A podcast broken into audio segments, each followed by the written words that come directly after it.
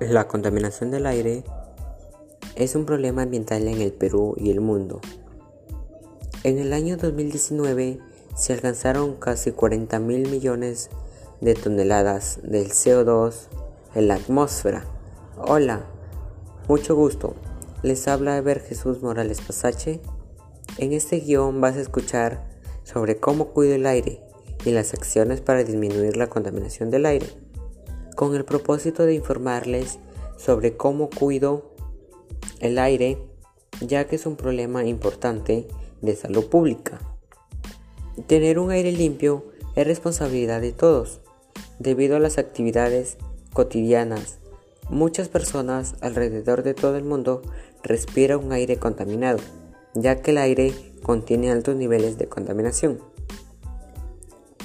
La contaminación del aire es una mezcla de partículas sólidas y gases en el aire, los compuestos químicos de las fábricas para el ser humano. En el 2020, la calidad del aire que respiramos los peruanos fueron inmejorables debido al medio ambiente.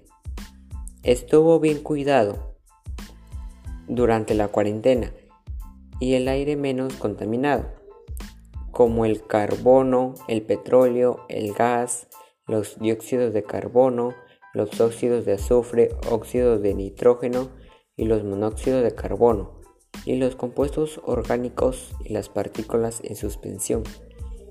Hoy le planteamos tres acciones para disminuir la contaminación. 1. Plantar árboles para purificar el aire. 2. Realicemos el uso de las 3R. Reusa, recicla y reduce. 3.